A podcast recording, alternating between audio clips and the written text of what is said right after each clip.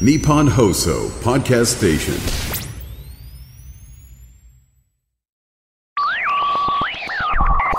漫画のラジオ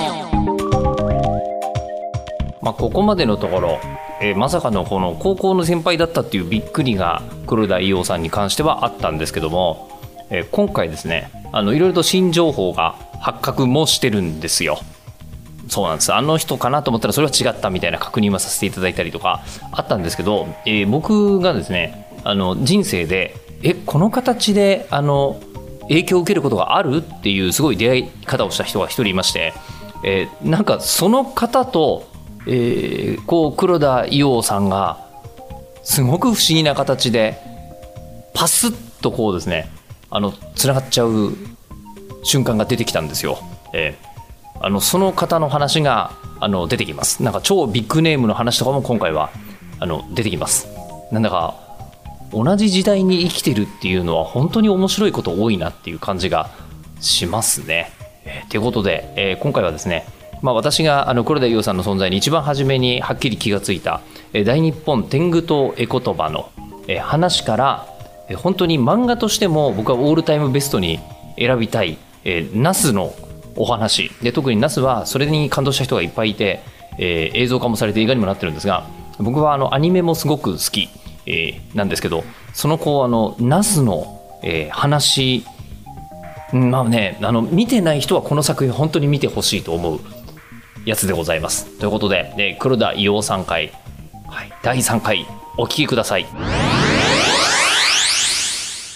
大喜利じゃないですかそれもう。あそうです。僕僕あのねそうなんですよ。僕すごい困っててなんかあの、うん、自分か書きたいもの書けって言われるとなんか、うん書けないんですけど大喜利でお題出されると何でも書けちゃうっていう。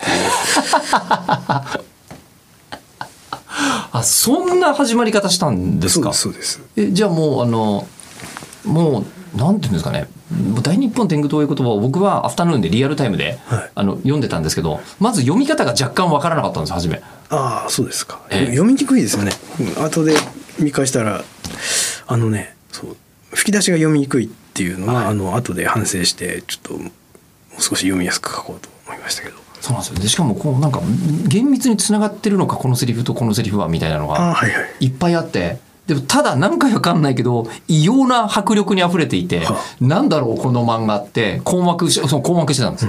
で困惑しながら読んでてでも面白いなっていうふうに思っていたんですけど確か4冊でしたっけ？単行本ですよね。単行本4冊でまあやっぱりそんなにみんなは理解してなかったのかなみたいな気持ちで読者としては読んでたんですけど、はい。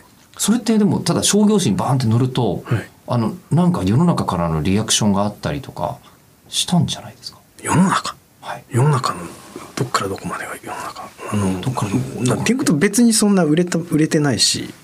まあそうちょっとちょっと前は景気が良かったから、はい。もう少し吸ってたんだけどねみたいな感じでした、じゃあじゃああのまあその時は知る人ぞ知る漫画でうん。まあまあそれこそこうあの神保町で言うとコミック高岡にはあるけれど所詮グランデで平置きにはなっていないぐらいのああまあそうね。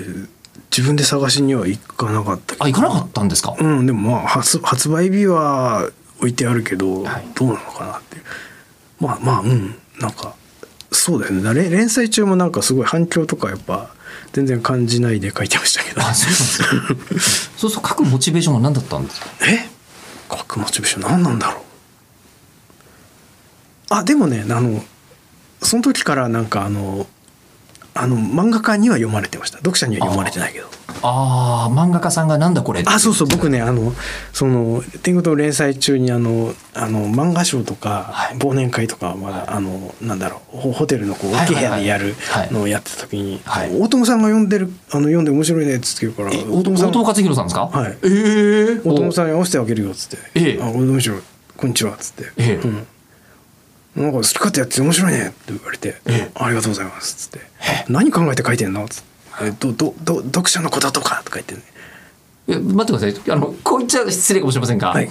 読者のことあんまりここまで考えずに、ん あそうそう。そう。ダウトだよね。あでもうんそうなんですけどでもその時そう聞かれて「読者のこととかです」って答えたのは覚えてるんですよ。大喜利じゃないですか。そしたらそしたら大友さんは読者のこととかそういうことじゃないだろうとか言われて。あやっぱり師匠がバレてるバレてる。あそうそう。うん。うん。バレてましたね、うん、なんかそう好き勝手やってていいねっていうのとなんかうんそんな話すごいですね、それもう本当になんか100万人の読者に受けるより大友克洋に受けたい作家さんも絶対いると思うんですが。そうですねなんか。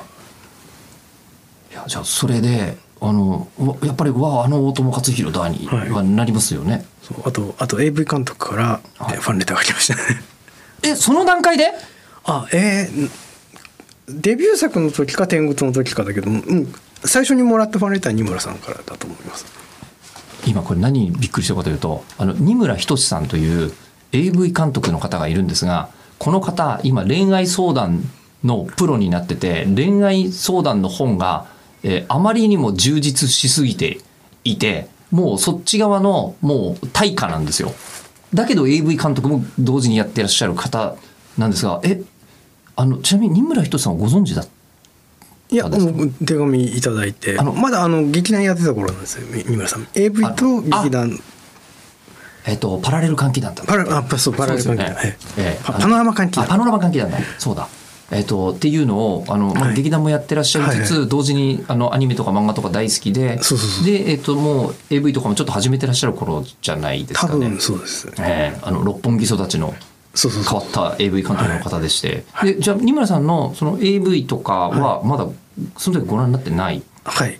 あこれすみません。ちょっとちょっとだけこの僕の方の体験になっちゃうんですけど僕は、えっと、普通に、えっと、この人の AV はなんか違うなと思って二村監督作品を貪るように見ていた時期がね である日あの本屋に行ったら「すべてはモテるためである」っていう本があって二村仁って書いてあったんですよ。青木光恵さんのブックカバーの本で。でなんかすごい気になると思って読んでみてすっごい面白いと。ねなぜあなたはモテないのかってことに第一段階のことはそれはあなたが気持ち悪いからであると書いてあるんですよ、えその本は。でそれがあのあってでもこの名前2つ本当？つながる？っていうふうに、えー同じ名前の人なのかなって思ってたらその二村さんだったんですよ。っていうのがあって僕二村さんすごい、えー両方の本本のファンであり AV のファンだったんですよ。えーで二村さん本人にちょっと紹介してもらう機会があって会ってから一緒にイベントやらせてもらったりするぐらいには仲良くなっちゃったんですけどその二村仁さんが黒田伊代さんにファンレター出してたんですか？あええな今思うと二村さんは結構いろんな人にファンレター出してんのかなって確認したわけじゃないですけどえちょちょ聞いてみます？二村さんに。はい、はい。ええかななんて思いますけど。ええわ割と二村さん漫画家とかそういう知り合い多くて。クリエイターですからね。そうですね、うん、だからなんか二村さんに誘われてなんかそういう漫画家の集まりとかになんか呼んでもらったりとか。ええねちょっと待ってください。あの二村さんにはい漫画家さんの集まりに漫画家さんが呼んでもらうんですか？あそうそうですね。あいやよくわかんないですけどなんか、あのいろいろなんか漫画家の集まってるパーティーみたいなところに、はい。二村さんに教えてもらってはい。行ってみたりとかして挨拶したりとかして、はい。えーた覚えがあります。それがはい。大日本天狗同意言葉の頃ですか？かないつだろう。その前連載中か連載後かな。あうん。でもなんか遊ん遊んでもらいました。その頃。若い時は。はい。はあ、でそれであのこう、まあ、二村さんとも交友がファンレターから始まったってことですよね？はいはいはい。あお返事とか書かれたみたいな。そうですね。そうそうそうそうでしょうねファンレターもらったのは覚えててど,、はい。どどどうして付き合いが始まったのかよく覚えてないですけどへなんかい遊んでいただきましたいろいやでいやもう本当になんて言うんだろう。すごいな大友克洋から二村仁までが注目していたということになるのか。ええいやそ ここからここまでの表現として誰にどう伝わるんだろうってのはもう分かんないけど僕にはビンビンに伝わるとんがり方なんですけど。でじゃあそのまた大日本伝具と絵言葉がありまして、はい。絵言葉の後にナスが。ああの結構ねあの天狗党が全然売れなかった割にあのイーストプレスでコミック Q に書いた短編をはい。単行本にしてもらったので、結構あのそれが短編集が割とよく売れてくれたんでなんとか首の皮がつながった感じですね。確かに。まだしかもコミック Q ってあそれこそ江口久志さん責任編集か、えー確か、はい。でそれでえっとこうコミック Q ってもう本当になんて言うんでしょうね。あの漫画通というか本当そういうの待ってたみたいな特集をいっぱいしてくれる、はい。はいえー雑誌で、まあ、僕迷子迷子買ってましたけど、あのそのコミック Q でえっとえあ迷迷子を載っていたから単行本になったってことですかね。その時の短編集は。え割と最初の短編集はコミック Q で書いたやつの割合がすごい多いですね。他のもなんかあのあそうそうだ。指揮賞の受賞者とかもす入れましたけど、はい。メインは一応コミック Q で書いたやつですよね。そっか。今それであの思ったんですが、はい。あのコミック Q ってはい大喜利型の漫画あそうそうそう。雑誌じゃないですか。だそうあのお題が特集のお題があってあもうなんかお題がついてるやつなら僕は負けないぞみたいな気持ちにあの時ななってましたね。そうテーマがいろいろとこうえっといろんなテーマがあったんですよ。エロとかえっとこの手塚治虫とか藤子不二雄とかがテーマになってこれをベースに書いてくださいみたいな。はいお題が。そうですよね。ええ。あもうそこの時はもうやるやれるよっていう感じだった。うんなんなんかやっぱこう負けるわけにはいかないと思いますよねやっぱりなんか今日聞いてきた中で一番モチベーションが上がった瞬間な感じが。ああ確かに。あお題があると僕張り切ると思います多分ね。でで、えーじゃあその、まあ、コミック Q の、えーものを中心とした短編集が出てそれがよく売れた。はいでそれがよく売れて、まあ、よく売れたってほどゆ売れたわけじゃないですけどあどうだ大友さんは確かその時帯書いていただきましたね。吉本さんと。あ吉本義友さん、はい。はい、はいはいはい。はい。と大友さんと寺田克也さんに帯を書いていただきました。ごはあ。でその時に、はい。えーこれはプロでやっていけるかもみたいにそれは分かんないですけど天狗党が終わってあの短編集の大王が出なかったら、はい。もうもう消えてたかもしれないなっていう気持ちはそんな感じはしますけどね。あでまあその後に、はい。えっ、ともう始まりますよね連載。ナス。はい。でこれはお題がなんかあったんであもうここれこれがねあのなんかだからぶだからあれは編集長がね、はい。あの天狗党に出てくる高間教授がナスかトマトを育てるような漫画を描けって言われて。そそんな具体的な指示があったんですか？具体的でした。ええ。はははは。らトマトを選べばトマトになってたかもしれない。でなすなんでなぜかナスかトマトだったんですか、ナスはあのあの高校高校で屋上で育ったから ナスの方がちょっと詳しいかなっていうはあ、でじゃあナスにしようってなって、はい。で僕があの時に驚いたのが、はい。えー連載というのは同じ話が、まあ、連なっていく同じ一本の幹に連なっていくものだと思ったら、はいはい。えーナスは出てくるが全く関係ない話がそうそうそう。ずっと出てくるっていう漫画ではい。でしかもその漫画の物語の味わいがどれもこれも普通の物語と違う。はあああそうかな。あでもそういうのもありますねあでもそうか。普通の普通のあ普通のね。普通じゃないかもね。いや普通じゃないです。はいません。あの本当に読んでて、はい。えーあのなんですかね。もう本当なんかひ若者たちの、えーこうあの無軌道な物語が描かれたと思ったら、なぜか自転車レースが始まったりとかえーなぜで自転車レースの匂いなんかでも僕その時覚えてた覚えてるのが、はい。あのその後に映画化もされるそのナスがナスのその自転車レース編が始まった時に、はい。一回まだ前後を捨ててなかったんで、はい。おかしくないかって思って 確認したのを覚えてるんですよ。こんなことはないだろう。なんでスペインで自転車漕いでんだみたいはない話にいきなりなったのはすごくよく覚えてる。あそう僕も僕もあの時ゆ愉快でしたね。愉快？あのええ。なあの時手伝いに来てもらってたアシスタントの人がいたんですけども、はい。なんかそれ「これ前回の続きなんですか? 」って言われて。やっぱり。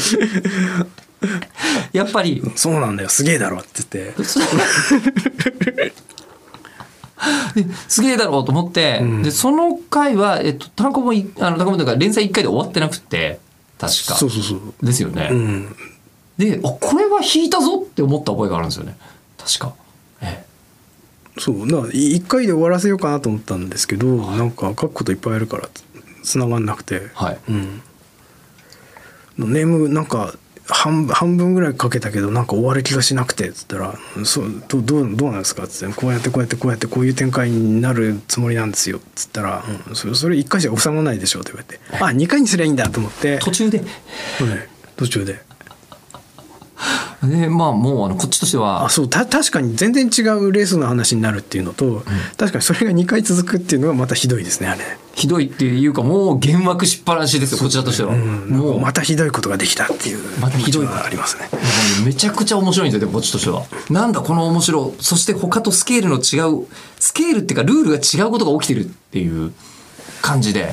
なんかねでもあのそういうなんかテーマで同じ作者だけどいろんな短編をなんかテーマくくりで緩く続く連載みたいのって結構なんかありましたよ。あの笹生明さんのはい「俺たちに明日はないっす」とあか,、なんかあといろんなそういう読み切り短編でこういろいろやるっていうのはなんかお面白いな次々違う人が出てきて面白いなみたいなのは思ってたんでだからそんなにびっくりするようなことだとは思ってなかったんですけどいやびっくりしました、はい、すごくびっくりしました。ですごくびっくりしたのとあと今思ったんですけど、はい。これナスのナスっていう連載って、はい。それもコミック Q と同じですね。テーマとしては。こうお題としてナスがありそうですね。ナスさえ出てきれば、ね。あとは何でも OK です。っそうですね。ていう状態になってるわけですもんね。あでもなんかナスがそういう漫画お題があったら何でも OK ですって漫画に勝手にしたのは僕ですよ あそうか。一応お題としてはあったわけですもんね。博士がちゃんとナスを育てるみたいな。ななんか自転車レースの話が書きたくなってきたけどナスが出てくるから大丈夫だろうみたいなことなのかな。打ち合わせってどうなるんですかそうすると？どうだろうな。あれどうどうどうしてああなったのかな。でもなんかあの時ねあのケーブルテレビで、はいあの生中継が始まった頃なんですよこれあの今日のカプセルに出てきますよね。その話そうでした収録されてます。はい。そうなんかなんかねあのだ9 90 98年はあそうそうだからそれまではねツール・ド・フランスはねフジテレビがあのな21日間を3回か4回に編集してっていうでそれはあの1週遅れとか3日遅れぐらいかな。あのレースの期日でいうと、はい。っていうので見るのが普通で、うんうん。で98年か99年からこうその日のうちにレースの中継をしだすようになったんですね。スカパー時代ですね。そうそうそう。んだからその最初の年はツールは中継したけどジロはそのあの1日30分の再編集とかでやっててでジロで99年からジロでイタリアも生中継始まったんで、はいはい。そのタイミングでケーブルテレビ契約して見始めたんですよ。でそしたらステージレースのあのそれぞれの日の勝者がいてっていう、ではい。あと逃げがあるけど捕まってとかうんうん。みたいな、あの、うん結果でダイジェストでまとめられるとその途中はこう走られるじゃないですか。はい。なんかその辺がこう生中継で割と尺を取って見られるようになってきたんであこれ面白いなと思って。でこれこれ面白いから漫画にしたらいいんじゃないか。俺が面白いんだから多分それ書いたら面白いんじゃないのと思って。あのーその頃って多分自転車漫画って他にギャンブルレーサーぐらいしかないと思うんですよね。いやあのシャカリキがありましたよ。あシャカリキはねあれ、はい。うんシャカリキはシャカリキはあれ書く前には読んでましたね。シャカリキはやっぱあの少年漫画らしいはい。キャラクターがいて、キャラクターの活躍シーンを書くっていうんだけどなんかまあヒーローものっていうかねそういうそのなんだろうそのキャラクターの凄さをこうみんなが見てあすげえなっていうあれだけどなんかもうステージレースのあの総合じゃなくてステージの勝ち負けっていうのはなんかいいな,、見た見たこといいなと思って、はい。そうそうそうで見たことなくてでそれがあのその困惑なんですけどはい。もうかけねなしに僕墓まで持ってく一作って言われたらそれっていうぐらい面白かったんですよ。あそうですか。はい、めちゃくちゃ面白いって思っていてああすごい作品があるんだな。でもあの、まあ、世の中の人がこれをどう受け止めるのかわからないなと思ったら、えーアニメになったじゃない？ですかそうそうそう。でしかもそのアニメがまたむちゃくちゃ面白いんですよ。すげえいい出来なんですよ、えー。そうそうそう。でそれのアンダルシアの夏の会ナスの連載中に載ったらスタジオジブリからファンレターが来たんですよ。AV 監督の次スタジオジブリから来るの次かどうかは分かんないですけど。次かどうかはですけど。そうそうそう。でジブリからファンレターが来るんですか？あのなんかい寄せ書きみたいな動画用紙に寄せ書きして、はい。なんかなんかこう読んでます。自転車レース大好きですみたいな。じあそうか。そうなんですよね、あのこれなんですけどアニメーションのあのこう世界に割と自転車にゴリゴリ乗ってる方たちがいっぱいいらっしゃって。高坂さんめちゃくちゃ強いんですよ自転車。高坂太郎監督、ははい。いあ自転車もともと強いんですね。そうそうそうああ。のあの頃はねなんかツール・ド・フ沖縄のはい。市民レースのやつでなんか、なんかうすみません細かいこと忘れたけど結構入賞するようなおー金客ですね。すごい。まあでも本当にアニメーション関係者には自転車お好きな方確かに多くてでじゃあそこでその自転車ものとして素晴らしいですみたいなはい。ご連絡というか来てるわけですよね、はい。なんか面白かったですみたいな。あ手応えあったっていうのはありましたけど。でこれがあのなんていうんですかね初めからこうあの自転車レースをテーマに連載するよって言って始まったものでそうなればいいんですけど、ナスをテーマに始まってなんかナスで書いちゃえばいいやって思って書いたらそうなっちゃったっていう、はい。すえでじゃあそのジブリからファンレターが来たことっていうのはやっぱりお驚きですよね。うんなんかやっぱ読んでてくれたはい。自転車好きな人が読んでてくれて嬉しいっていう、で、えーまあ、ファンレターが来ただけじゃなくて、はい。映像化しようアニメにしようみたいなのは、はい。これどっから？うんなんかそれでいろいろえなんか。動く人が。ええ。なんかうん。きまあ、聞聞聞いた話なんでなんかうん記憶だけなんでちょっと本当かどうかわかんないですけど、はい。なんか高坂さんがこうなんかなんかジブリでアニメしようよっつったんだけどなんかやんないよ。の高坂さんやればって言ってじゃあやるっていう。ような話を聞きましてでマッドハウスの丸山さんはこうなんか、なんかあれだけどこう絵柄が違うからなんか黒田さん多分断るだろうっつって話を持ってきたって言うんですけど もう絵柄なんかもう全然どうでもいいですって、絵柄なんかどうでもいいです、うん。なんかあのアニメってなんか最近のはすごい皆さん器用に原作のタッチを真似でアニメ作るじゃないですか。なんかアニメ原作に全然似似ても似つかないアニメをずっと見てきたんで、はい。なんかなんかそのこだわりこだわりはすごい職人芸としてはお面白いのは分かるんですけど別にそうそんそうである必要なんか別になんともないと思ってるから、うん、あのもともとがはい。こうアニメ犬ではい。一人でこうアニメをあ一人でというかと作っアニメ作ったらみんなが作ってくんないから、はい。もうって言って、はい。漫画に移ってしまったぐらいですから、はい。アニメもお好きなわけです？うん、アニメっていうかあのロボットアニメでプラモデルが出てるアニメが好きでした。ああまあスタジオジブリそんなロボット作ってないですけどね。そうですね。ええ。あ、うん、でただそのなんか、まあ、日本というか世界最高峰からはい。そういう依頼が来ちゃったわけじゃないですか。はい。あはい。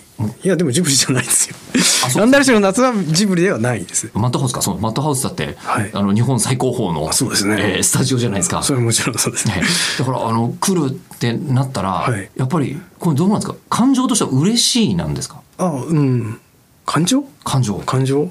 感情はまあまあやったお金が入るっていうのと、だからまあアニメだからやっぱこう今まで漫画読んでない人が見てくれるなあまあまあまあまあそうですね。うん。だけどこれをアニメを見た人がこの原作を買って読んでくれるだろうかって思った時に、はい。やっぱ「ナス」ってタイトル入れてもらわないと 原作を買ってくれないだろうなってんで僕から出したのは「なナス」って入れてくださいっていうのは。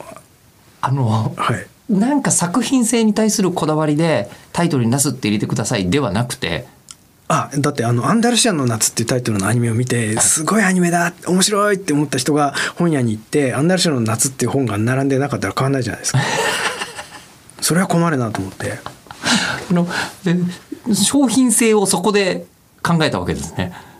あうんだって。漫だアニメがどんな出出来になろうがそれはこうアニメの作った人の話で、はい。僕僕にとってはなんかあ僕僕あの嫌なことは言ってはないですよ。すごいびっくりしてるわけです。あのうん。あのあつまりアニメ犬だからアニメが大好きで、はい。アニメにワクワクドキドキしたかどうかということをです。お伺いしたいんですかそれがあの普通の感情の中かな？っていう気はしまして。ああそうですね。あのそれまでに漫画がアニメになってああがっかり大会っていうのをやっぱいっぱい見てきたから、まあまあそれは。あ僕はあのアニメにがっかりしてるっていうことではないです。僕は、はい。ああのアニメはすごいクオリティ高くてええ。面白いし、いやめちゃくちゃすごいです。見た人があ本の、当ねあのか感動したり、はい。印象深い印象を受けたり、だから、まあ、僕の漫画を手に取らない人がいっぱい見てくれたっていうのではすごいいいあれだしなんていうか、うんあの高坂さんの方がなんかこうなんか優しくてこう常識のあるというか 優しい人だなと思いました。あの映画を見て。いやでも本当にあの映画僕いろんなところであのこうアニメの仕事とかさせてもらってて今まででベストのオールタイムベストのどれですかって言った時にナス必ず入ってるんですよ。ずっと。ぐらいにクオリティも高いしもう原作もすごいしっていう話も、まあ、いろんなところでしてはいるのですが。でそれでですよ、はい。でそれであのもう映画で公開される作品となると、はい。もう知名度というか本当に広がり方が違うわけじゃないですか。ああそうですよね。でで同同時にあのテレビドラマにもなってんですよ。その時に。同時にじゃないか。まあ同じぐらいのタイミングかな、あ結構あったんえー数年後になりますね。年後ですね。えーあのその頃、はい。えーと「セクシーボイスロボ」っていう、はい。えーまたなんでこれは謎の刑事物というかですねはい。説明がまたできないそうですそうなんです黒田黒田伊代作品の特徴は説明ができない そうなんですよ。なんかあのねちゃんと仕事ができる人向けの本とかだとなんかちゃんと要点をまとめて3行で言えるようにしないといけないみたいなことが書かれていて一回もできてない。本当に。でもそれも何らかの魅力がやっぱり伝わっていてテレビドラマ化とかされてるんですよ。はい。えーもうあのキャリアを外から見ていらっしゃる方からするともう映画にはなるテレビドラマにはなるもうこのままなんでしょうこのね漫画のラジオも出てくるんですけどサイモン・フミさんみたいな世界に行く行ってもおかしくないようなキャリアにも見えるんです中身見ると全然違うんですけど、えこの人全然違いーます。全然違う。はいそうですね。でそれで、はいあのなんかなんていうんですか世の中に今認知されてわははははみたいには、まあ、絶対ならないだろうなと思う、はい。思いながら今お話は聞いているんですが、はい。作家活動に影響は何か出たんですか、えーっとねだからナスの後半とセクシーボイスは一応両方並行して連載してたんで、僕その時やっぱ体壊すとこまで頑張っちゃったんで。本当に忙しかったんですね。はい、それで一回ちょっとあの活動できない状態になりましたんで、はい、でそこで一回じゃあ休憩が入るというか。はい。あー。でもその時にもうあのプロ漫画家として間違いなくやっていけるキャリアになってらっしゃるじゃないですか。うん。そう見えますね。はい、見えます。えご自分はそういう気持ちじゃなかった？うんだってだって次のが書けなかったら続かないじゃないですか。まあそうかもしれないですけどだからまあおからお体は治さなきゃいけないみたいなそうですね。だからあアニメとかドラマはすごくそういう時にはありがたかったですね。あのそそこで、うん、なかったらこうもうなんか餓死してるか違う仕事を探すかしてたかもしれないなと思いますけど。でじゃあそこからはい。今度どういどうもう一回漫画家さんのキャリアに戻っていかれるんですか？いや自分でもよく覚えてないですけどあまあまだ戻ってないような気もしますしねえええそうですか？あいやでもうん。あでも確かに、うん、でもなんか、うん、確かにあのそのその仕事のやり方は続けられないなってその時やっぱ思ったので。2作同時にやる。あちょっといくらでも無理だと、うん、なんかやっぱ書きうん。うまく言えないけどなんかやっぱ書き方としてこうこれは続かない書き方だなをしているなっていうのがあったんで、はい。ちょちょっと考え直す必要があるなと思って休もうと思って、まあ、休んで休んだ。やりましたね。でも休んでもまあまあ職業としては何かしなければいけないみたいになったタイミングを覚えていらっしゃらない。え？あの先ほどどうやってそれから、ま、漫画家さんの道にまた戻ったのかっていう。うんでもなんか書かな書かないとね他の他の仕事がしたいわけでもなし、依頼が来る。そうですよだからやっぱ、うん、みんな就職活動してる時に、はい。やっぱやっぱ、うん、毎日会社に行くっていうのはできれば避けて通りたい、うん、漫画家になりたいじゃなくてあのそういうあの会社員とかになるのになんかすごい嫌だなっていうのが動機ですかね。あ漫画家じゃなくてもよかったのかな。漫画家だと一人でできるから。あ一人でできるところも重要ですか？あうん一人でうん一人でっていうのはあのそうですね。あのやっぱこう端から端まで上から下まで右から左までコントロールできる範囲がやっぱ漫画家は一番あ大きいじゃないですか。はい。と思います。はい。全ての裁量がご自分でできる、あうん。まあ小説家とかもそうですけどあのアニメとかだとこうやっぱ全体の一部として仕事をやるじゃないですかそれはちょっと自分向きじゃないのかな。でそれで、えーそこから、えっと、本枠で言うと、えっといやもう二村仁さん。あの二村は、えー数字の2にえー村は、まあ、いわゆる村ですね。あの何々村という時の地名の村。で仁さんはカタカナです。でカタカナで、えー、と18歳以上の方は検索していただいて大丈夫ですえーで18歳以下の方は、えー未満の方はですねあのどうするのかなっていうのは、えー、と言っちゃいけないところも多分ネット上にはあると思いますよということなんですけどその二村さんが、えーなんとファンレターまで出していらっしゃったんですね。ちょっと驚き、はい、でそしてまあね自転車が好きっていうのもちょいちょい私言ってますが、えー次回はですねあのその自転車漫画としてもびっくりさせていただいた「転ぶと転がる」のお話でございます。そして、えー普通の方とはちょっと違った答えが返ってきそうないつものあの質問もさせていただいております。え次回配信は11月26日日曜日午後6時予定でございます。お楽しみに。